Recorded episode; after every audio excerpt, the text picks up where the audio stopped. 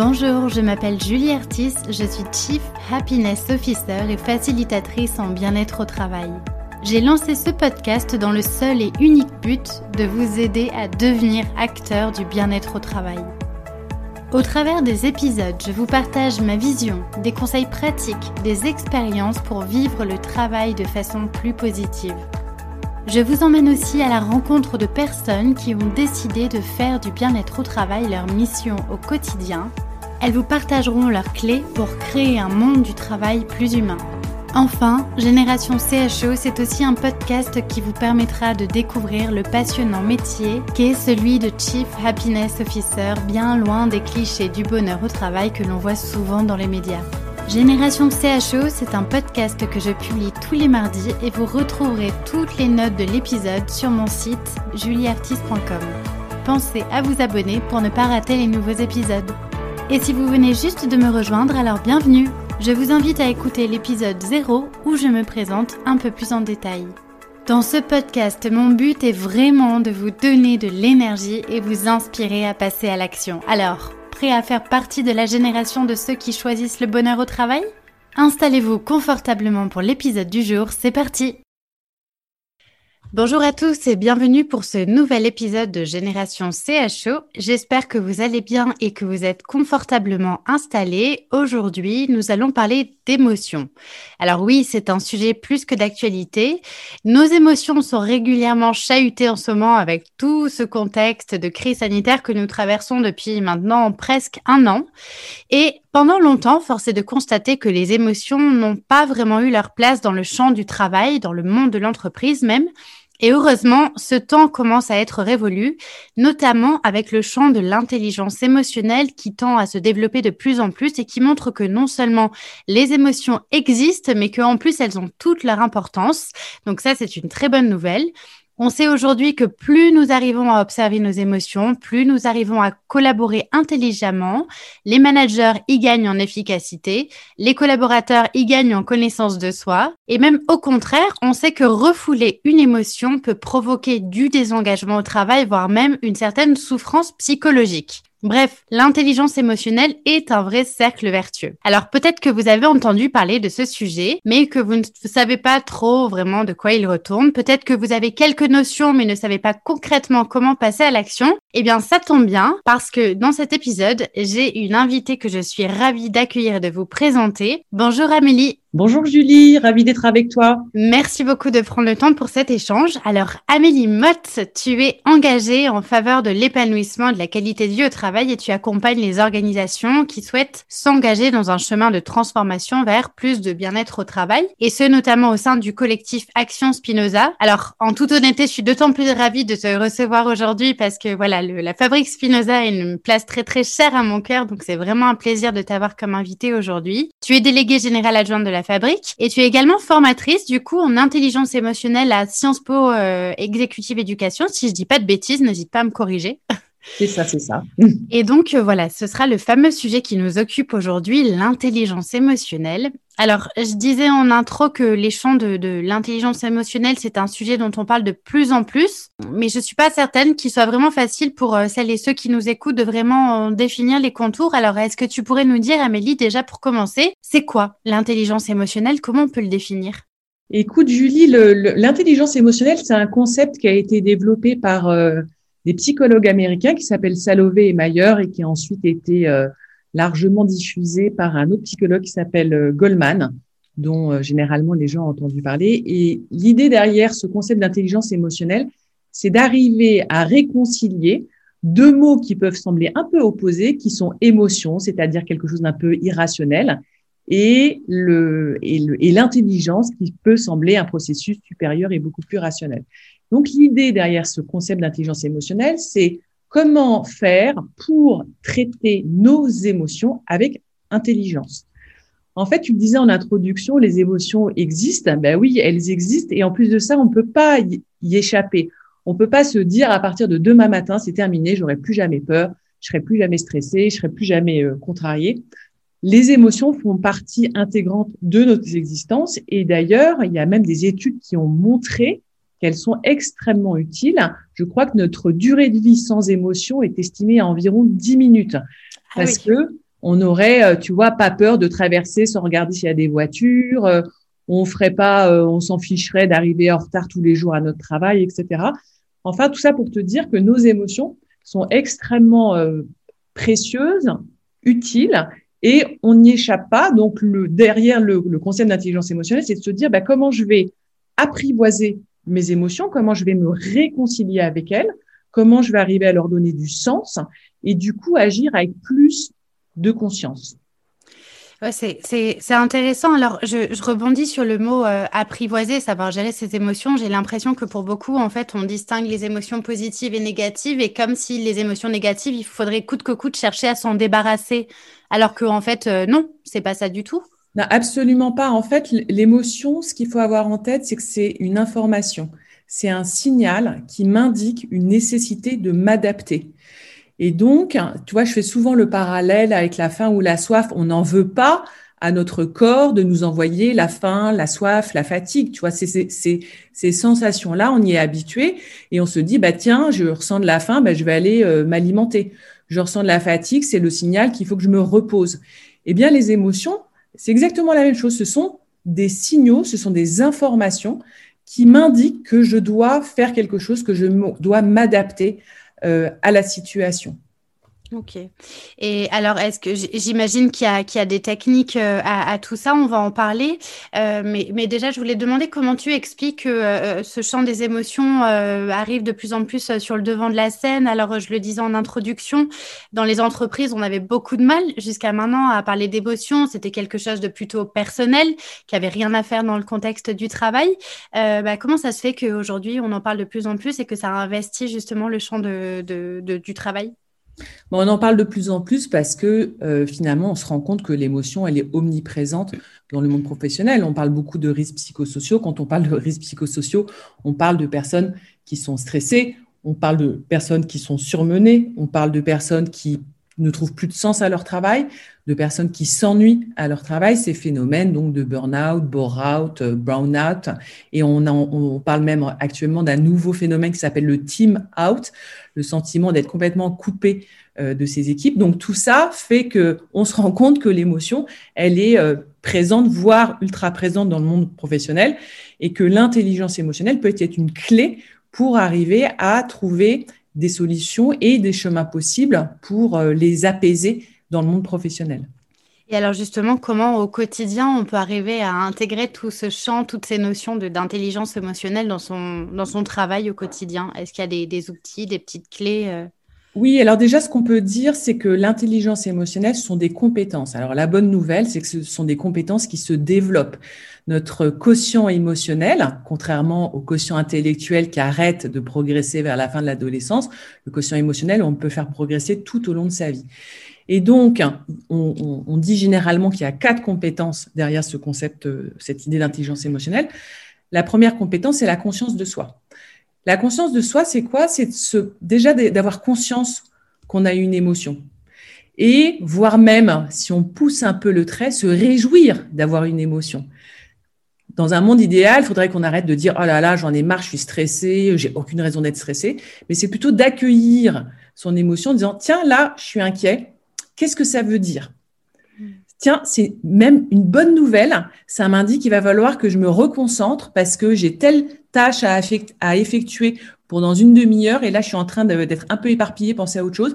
Et donc, cette inquiétude qui est en train d'arriver m'aide à me focaliser pour peu que j'y prête attention, à me focaliser, à me concentrer pour réaliser une, euh, tâche. Donc ça, c'est la première compétence, conscience de soi, avec un peu la deuxième dont je, parle euh, tout de suite là, qui est, ben, une fois que j'ai pris conscience j'avais une émotion en moi et que je me suis réjouie d'avoir cette émotion en disant ah super j'ai une émotion je vais pouvoir m'adapter ben, deuxième compétence c'est ce qu'on appelle la gestion de soi ou comment je comment je m'adapte à la situation en prenant en considération mon émotion. La troisième compétence, c'est la conscience de l'autre. Bah, c'est d'être capable de euh, se représenter que le collaborateur en face de moi, il est stressé, qu'il est tendu, qu'il est contrarié, qu'il est découragé. Troisième compétence et quatrième compétence, eh ben, je suis capable d'interagir avec l'autre qui est sous le coup de l'émotion. Donc conscience de soi, gestion de soi, conscience de l'autre et gestion de la relation.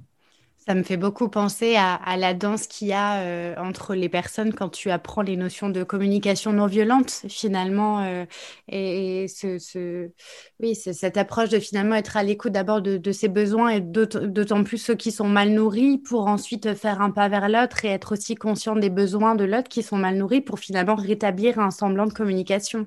Ouais, c'est tout à fait ça, Julie. Et c'est intéressant que tu parles de besoins parce que je disais que l'émotion est un signal, eh bien, c'est le signal d'un besoin à satisfaire. Hmm. Donc, de la même façon que la faim m'indique que je dois me nourrir, que la soif m'indique que je dois boire, eh bien, euh, il, y y a une forme de grille de lecture des émotions.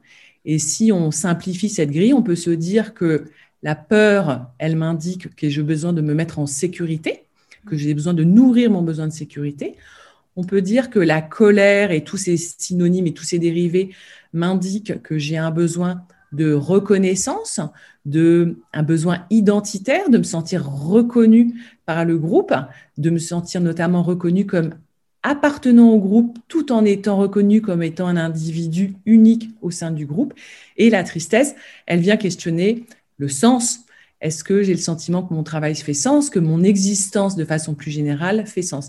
Et à partir du moment où tu utilises cette simple grille de lecture en disant, tiens, je ressens de l'inquiétude, eh bien, en quoi cette situation menace mon besoin de sécurité? Et qu'est-ce que je peux faire pour retrouver de la sécurité dans l'instant?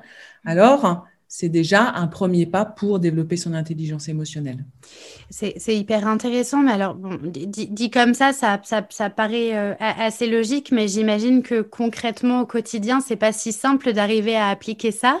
Euh, comment ça se passe au sein de l'entreprise euh, Comment toi, typiquement, tu fais pour sensibiliser les personnes à ce sujet? J'imagine que les managers, typiquement, doivent aussi incarner ce genre de process et le faire infuser au sein de leurs équipes. Alors, est-ce que c'est facile de, de parler d'intelligence émotionnelle comme ça en entreprise?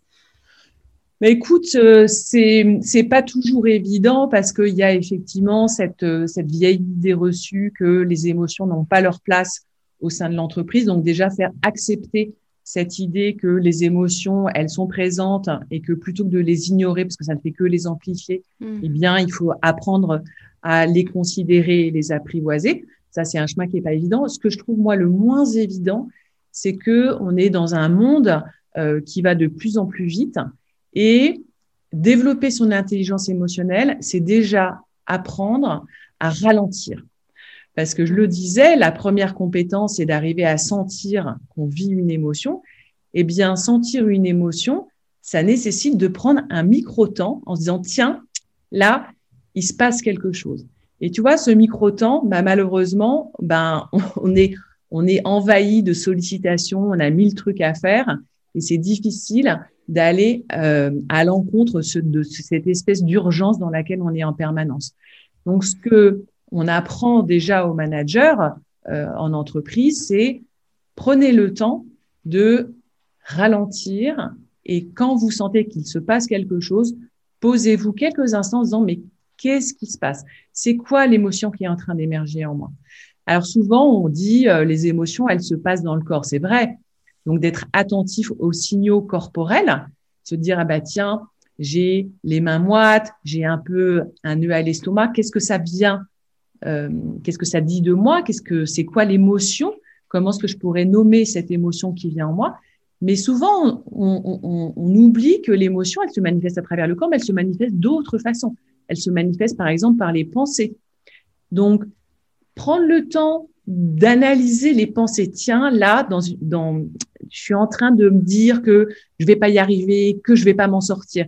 Et tu vois, c'est ce type de pensée de je vais pas y arriver, je vais pas m'en sortir, je suis complètement perdu. Ce sont des pensées caractéristiques de la peur.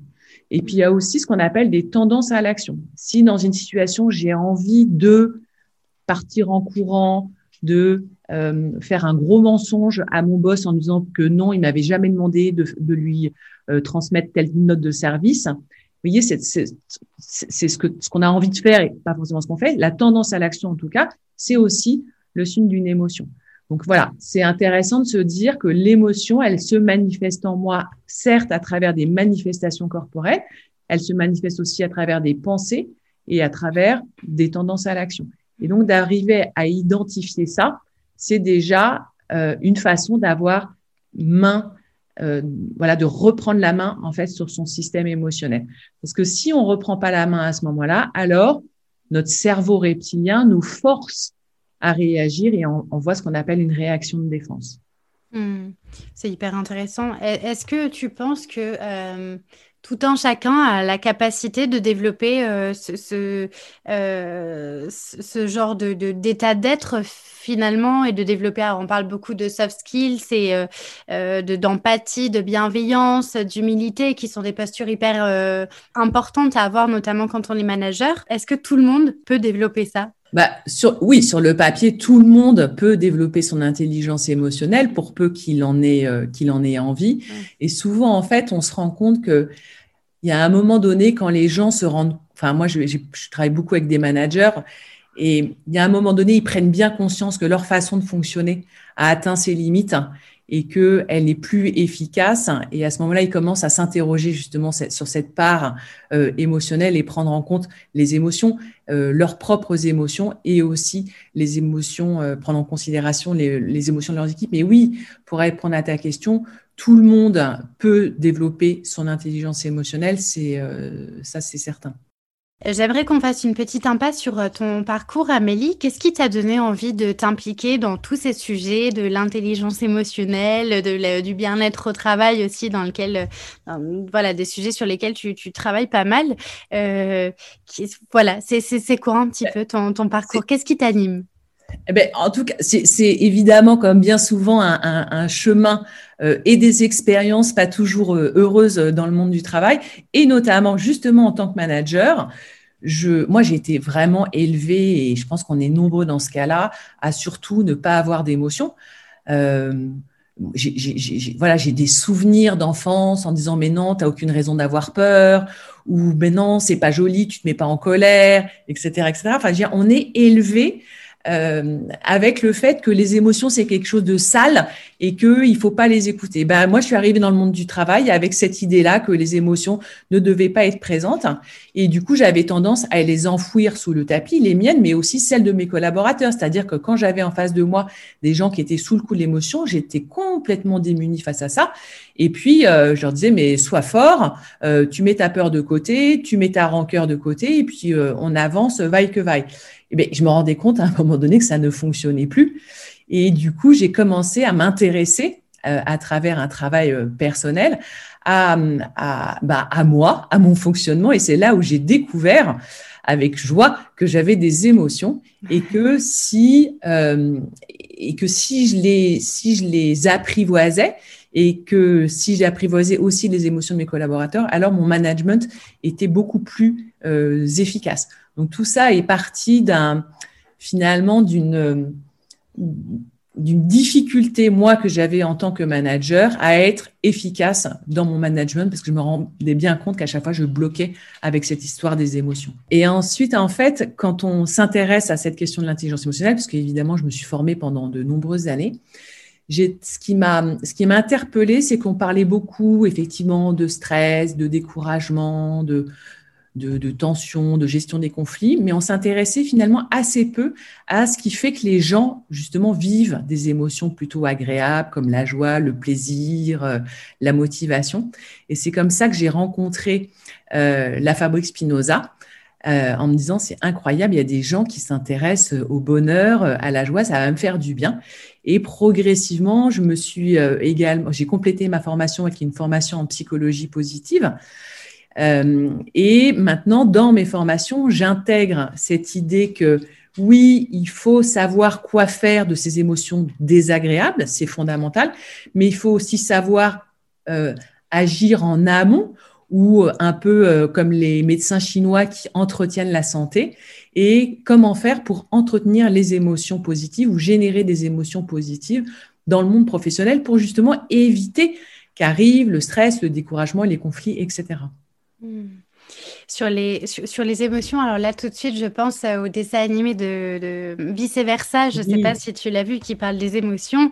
Euh, et alors de mémoire, je crois qu'il y a quatre ou cinq émotions qui sont représentées. Et finalement, sur toutes ces émotions-là, il n'y en a qu'une qui est positive, je crois. Euh, c'est la, joie. Ouais. Oui, c'est la joie. Alors, ce dessin animé, j'invite vraiment tes auditeurs à aller le voir parce que ça explique extrêmement bien euh, le processus émotionnel et notamment un point particulier qui sont les marqueurs somatiques. Je ne sais pas si tu te souviens dans le dessin animé là, euh, en fait, quand la petite fille vit une émotion, l'émotion s'enregistre dans sa mémoire avec l'événement qui est, qui est lié à l'émotion. Hmm. Et, et, ça, ça explique que parfois, euh, je sais pas, il y a, imagine, tes, tes petites filles, hein, tu as dû euh, réciter euh, la poésie debout devant toute la classe, et puis tu avais tous ces yeux qui te regardaient, et à ce moment-là, tu as un sentiment de panique qui t'a envahi. Eh bien, il y a ce phénomène de marqueur somatique, et donc dans le dessin animé, c'est vraiment la petite boule qui mémorise que des yeux qui me regardent, eh ben, c'est générateur de peur. Hmm. Et en fait, ces mémoires se réactivent après, plus tard. Et donc, tu peux être amené, euh, bah, toi euh, qui prends souvent la parole en public, euh, Julie, toi, tu peux faire une conférence et tout d'un coup être complètement envahi par cette sensation de peur parce que tous les yeux qui te regardent vont te rappeler les yeux de tes petits camarades quand tu avais 4 ans et que tu récitais ta poésie que tu savais pas super bien. Hmm. Heureusement, on peut déconstruire ça, j'imagine. Et oui, oui, oui, oui, tout à fait. Et c'est mm. ça, c'est aussi souvent ça hein, qu'on fait en fait dans, en travail de thérapie, c'est qu'on arrive à dissocier l'événement de toute la charge émotionnelle qui était liée à cet événement. Si certains managers, peut-être ou même dirigeants, nous écoutent là sur cet épisode, qu'est-ce qu'on pourrait leur dire pour les sensibiliser à l'importance de, de l'intelligence émotionnelle et leur donner envie de s'intéresser à ce sujet, de former peut-être leurs collaborateurs? Qu'est-ce qu'on pourrait leur dire? Ben, On pourrait leur dire euh, arrêtez d'ignorer qu'il y a les émotions dans le monde euh, professionnel. Elles sont là, donc on va euh, les regarder en face et on va les, les, les, les considérer et les traiter. Ce qu'on peut leur dire aussi, c'est que si on arrive à générer dans son entreprise un climat émotionnel positif et serein, alors c'est générateur de performance pour l'entreprise, on le sait. Euh, il y a notamment une méta-étude de Sonia Lubomirski qui a montré que quand on vit des émotions positives au travail, alors on est en meilleure santé, du coup bénéfice pour l'entreprise, il y a moins d'arrêts maladie. Euh, et donc les, gens sont, voilà, sont, tout simplement en meilleure santé, c'est ce qu'on peut leur souhaiter. Mmh. Le deuxième bénéfice, c'est que quand les gens euh, vivent des émotions positives, ça développe ce qu'on appelle les comportements prosociaux. Donc je vais être plus tourner vers l'autre, je vais être plus enclin à filer un coup de main à, euh, mon collègue euh, qui est euh, en retard sur un dossier ou qui n'arrive pas à se dépatouiller d'un truc avec un client. Donc ça développe les comportements prosociaux et du coup bénéfice pour l'organisation, ça génère un meilleur climat social. Quand je suis en émotion positive, je suis beaucoup plus aussi créative, j'ai plus d'idées, bénéfices pour l'organisation ben, ça favorise l'innovation et on sait à quel point aujourd'hui on a besoin d'innover, de se réinventer en permanence. On sait, euh, on sait également que quand on, vit des affects positifs, on est beaucoup plus efficace dans son travail. Je le disais tout à l'heure, hein, quand on est euh, sous le coup du stress, hein, c'est vraiment le cerveau reptilien qui prend le dessus et qui a plutôt envie de me faire prendre la fuite plutôt que de réfléchir euh, et de me concentrer sur mon, travail. Donc, il y a vraiment un bénéfice individuel et collectif à faire en sorte qu'il y ait beaucoup plus d'émotions positives dans le monde du travail. Mmh. Puis, les, enfin, voilà, on, a vraiment d'études, des, beaucoup d'études scientifiques à l'appui aujourd'hui pour montrer, euh, avoir des données chiffrées et montrer vraiment euh, ouais, l'impact positif. Je pense que tu as cité à peu près euh, tous les arguments nécessaires pour donner envie de, à, ceux qui hésitent encore d'y de, aller. Donc j'espère que ça tombera pas dans l'oreille d'un sourd. Oui, et puis je peux, on peut aussi rajouter que quand même le fait d'apprivoiser un, un, un mécanisme qu'on vit, mais au quotidien et mm. plusieurs fois par jour, eh ben, ça nous fait du bien. Mm. Tu vois, se arrêter de ne pas comprendre ce qui nous stresse, sans vouloir d'être en colère ou d'être en colère, d'être triste. Tout ça, c'est des mécanismes où on rajoute de l'émotion à l'émotion et puis petit à petit, on est pris dans une spirale descendante d'un trop plein d'émotions dont on ne sait pas quoi faire. Mm. Et donc, juste se dire, euh, comme je te le disais en introduction, ces émotions, c'est une bonne nouvelle, je vais les écouter et je vais essayer d'en faire quelque chose. Mmh. C'est déjà euh, se réconcilier avec notre nature humaine. Complètement. Et, je, pense qu'on est dans une société qui ne nous pousse pas forcément à prendre un peu de temps pour soi et ralentir, comme tu le disais, et être à l'écoute de soi-même et mieux se, mieux se connaître. Ouais. Euh, comme tu le sais, euh, Amélie, le podcast s'appelle euh, Génération CHO pour l'acronyme euh, Chief Happiness Officer. Donc forcément, je ne peux pas m'empêcher aussi de te parler de cette fonction qui fait couler beaucoup d'encre que celui de Chief Happiness Officer. tu as aussi, toi, beaucoup œuvré dans ce domaine. Tu as notamment coécrit la boîte à outils du CHO qu'on peut retrouver aux éditions Duno, avec coécrit avec Safia Larabi et Sylvain Boutet, qui font eux aussi partie de la fabrique Spinoza. J'aimerais bien savoir aujourd'hui quelle est ta vision de ce métier qui a beaucoup évolué? On en parle quand même maintenant depuis plusieurs années. Euh, est-ce que ta vision a évolué au fur et à mesure des années? Euh, Est-ce que ça a évolué aussi avec la crise sanitaire qu'on vit? C'est quoi ton, ta vision des choses sur, ce, sur cette bah, là Ma vision, c'est que c'est euh, c'est de plus en plus un métier absolument fondamental dans les organisations. La crise qu'on est en train de vivre actuellement, pour moi, est un accélérateur de prise de conscience de l'importance d'œuvrer en faveur de la qualité de vie euh, au travail.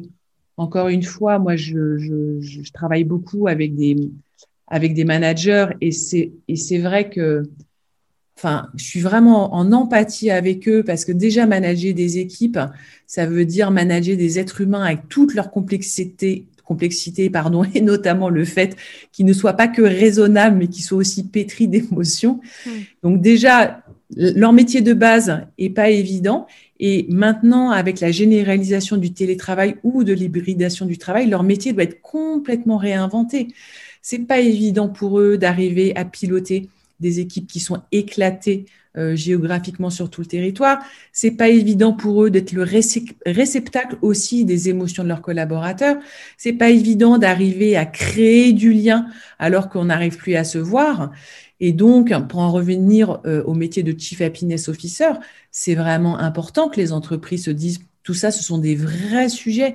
Et ces vrais sujets, il faut que je les confie à quelqu'un qui va œuvrer pour déployer des actions, des initiatives pour faire en sorte que les gens euh, se sentent mieux euh, au travail. Et je pense que l'intérêt de la fonction de Chief Happiness Officer, c'est pour moi, c'est qu'elle est un peu transverse dans le monde de l'entreprise. C'est pas euh, après savoir si elle dépend de l'ARH, de la transfo, peu importe, mais en tout cas, c'est un métier qui va concerner de façon transverse l'ensemble de l'entreprise. Ça vient toucher les processus de l'entreprise, ça vient toucher évidemment une partie de la fonction RH, ça vient aussi toucher euh, d'une certaine façon le, digital, ça vient toucher voilà, la façon dont on, dont on travaille collectivement ensemble. Donc oui, c'est un métier... Euh, c'est un métier absolument clé. Je ne voudrais pas dire de bêtises, mais je crois que j'ai vu passer un, tu sais, il y a régulièrement des, euh, des études qui, paraissent sur euh, quels sont les secteurs qui vont embaucher en 2021 ou 2022. Et euh, je trouve qu'on voit de plus en plus régulièrement apparaître le terme de Chief Happiness Officer, qui parfois euh, aussi ne s'appelle plus exactement comme ça, parce que le mot bonheur un peu nous fait peur, mais responsable de l'expérience.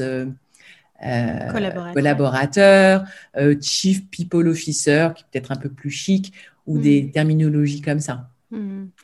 Et mm, oui, après, ce que, ce que j'observe, j'ai l'impression, enfin, tu, tu, me diras ce que tu en penses, mais euh, j'ai l'impression qu'il y a quand même, effectivement, comme tu l'as dit, une prise de conscience sur le fait que euh, la qualité de vie des collaborateurs, la, santé psychologique des collaborateurs est en, est en enjeu de premier plan, surtout avec tout ce qu'on traverse aujourd'hui. Et effectivement, le, le, CHO peut être là fortement en support avec les RH, les managers, etc., pour, euh, pour apporter ce soutien. En revanche, il y a une certaine frilosité peut peut-être encore des entreprises à, investir réellement sur des postes à plein temps en tant que CHO. Euh, je ne vois pas tant d'offres de postes que ça pour le moment. Donc, c'est vrai qu'il y a cette prise de conscience où on sait que c'est nécessaire, on sait que ça va nous apporter du positif, mais pour autant, on est un peu encore euh, réticent à euh, ben, finalement investir des ressources, du temps, ouvrir des postes sur ce sujet-là. qu'est-ce que qu'est-ce que tu en penses? Bah, je suis d'accord, je suis d'accord avec toi. Euh, on voit pas fleurir tant d'offres que ça de, de, chief happiness officer. Je pense encore une fois que c'est le, c'est le mot bonheur, happiness qui, euh, mm. qui, même si, même si quand même ça commence à pénétrer euh, par capillarité le monde de l'entreprise, mm. mais bon, évidemment pas suffisamment euh, à, notre, à notre goût. Il n'y a pas tant d'offres que ça.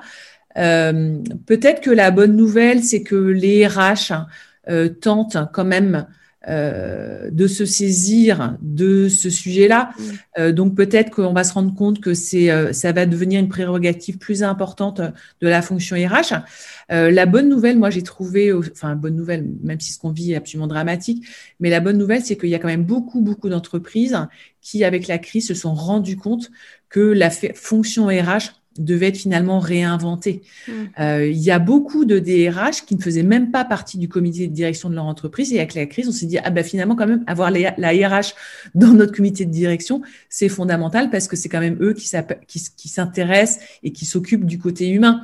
Donc moi, à la limite, s'il y a une réinvention de la fonction RH avec une prise en compte plus importante de, de, de leur rôle pour euh, développer le bonheur au travail, pourquoi pas? C'est vrai qu'on, pour l'instant, on est un peu incertain euh, quant au devenir du titre et de mm. Chief Happiness Officer, mais moi, je pense que ça va, ça va, ça va quand même euh, se développer dans les entreprises. On ne sait pas encore comment, mais ça va se développer, c'est sûr. Oui, puis ça peut tout à fait être, de toute façon, comme c'est le cas encore beaucoup aujourd'hui, euh, de, d'une posture qui est prise sur un poste déjà existant d'une autre fonction. Et euh, ouais, ouais, euh, quelle est quelle est ta définition, Amélie, de d'une bonne qualité de vie au travail en ces temps troublés en 2021 avec flopé de visio, de situations, de télétravail, etc.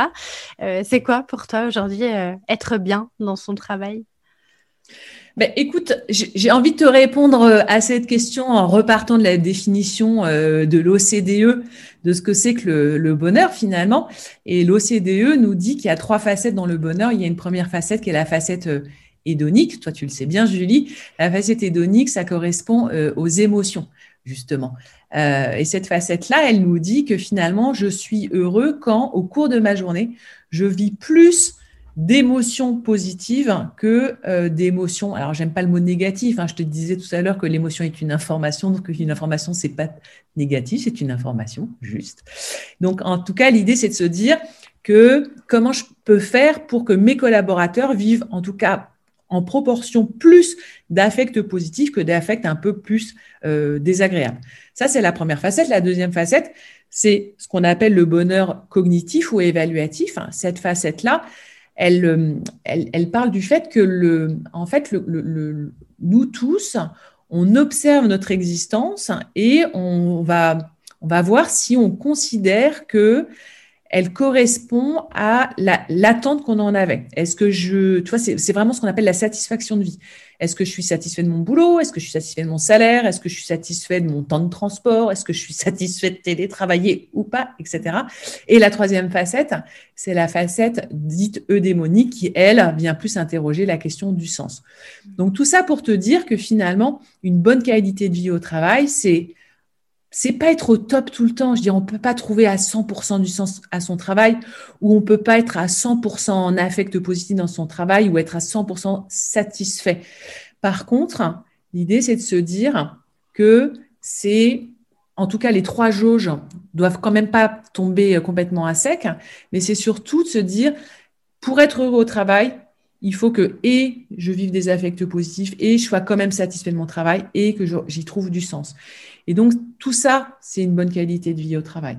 Maintenant, si on va plus concrètement dans cette période euh, de, télétravail euh, massif, je pense que ce qui est absolument clé, c'est de prendre des temps d'échange et de partage de ces difficultés. Partager, et par exemple, nous, on a, on a déployé au sein de, l'Académie Spinoza un, un, programme qui s'appelle Qualité de vie managériale et dans ce programme qualité de vie managériale, on laisse la part belle au temps d'échange entre managers. Les managers ne sont pas des super-héros. Ils, ils, peuvent faire preuve de vulnérabilité, ils peuvent partager leurs difficultés. Et le fait de créer des espaces où on peut partager ses difficultés et aussi on peut partager avec ses pairs ses bonnes idées. Comment moi j'arrive à maintenir le lien malgré la distance? Comment j'arrive à repérer un collaborateur qui est en détresse? Tout ça, ça nous fait beaucoup, beaucoup de bien. Une deuxième clé, c'est peut-être peut-être aussi si dans son organisation, c'est pas possible de créer des espaces d'échange entre managers et de l'intelligence collective entre managers, au moins trouver un, un buddy, un camarade avec qui on va pouvoir euh, se passer un coup de fil régulièrement. Et toi, comment ça va euh, euh, Comment vont Comment te, sens-tu émotionnellement C'est quoi pour toi tes sources de satisfaction en ce moment dans ton travail? Qu'est-ce que tu as réussi à faire? Et puis, c'est quoi tes difficultés? Est-ce que tu veux qu'on en parle? Et tu vois, avoir un buddy avec qui échanger, quelqu'un dont on prend soin et qui prend soin de nous, ça me semble absolument fondamental. Vraiment, euh, pouvoir partager ces difficultés, c'est lutter contre un phénomène en entreprise qui s'appelle le phénomène d'exigence émotionnelle.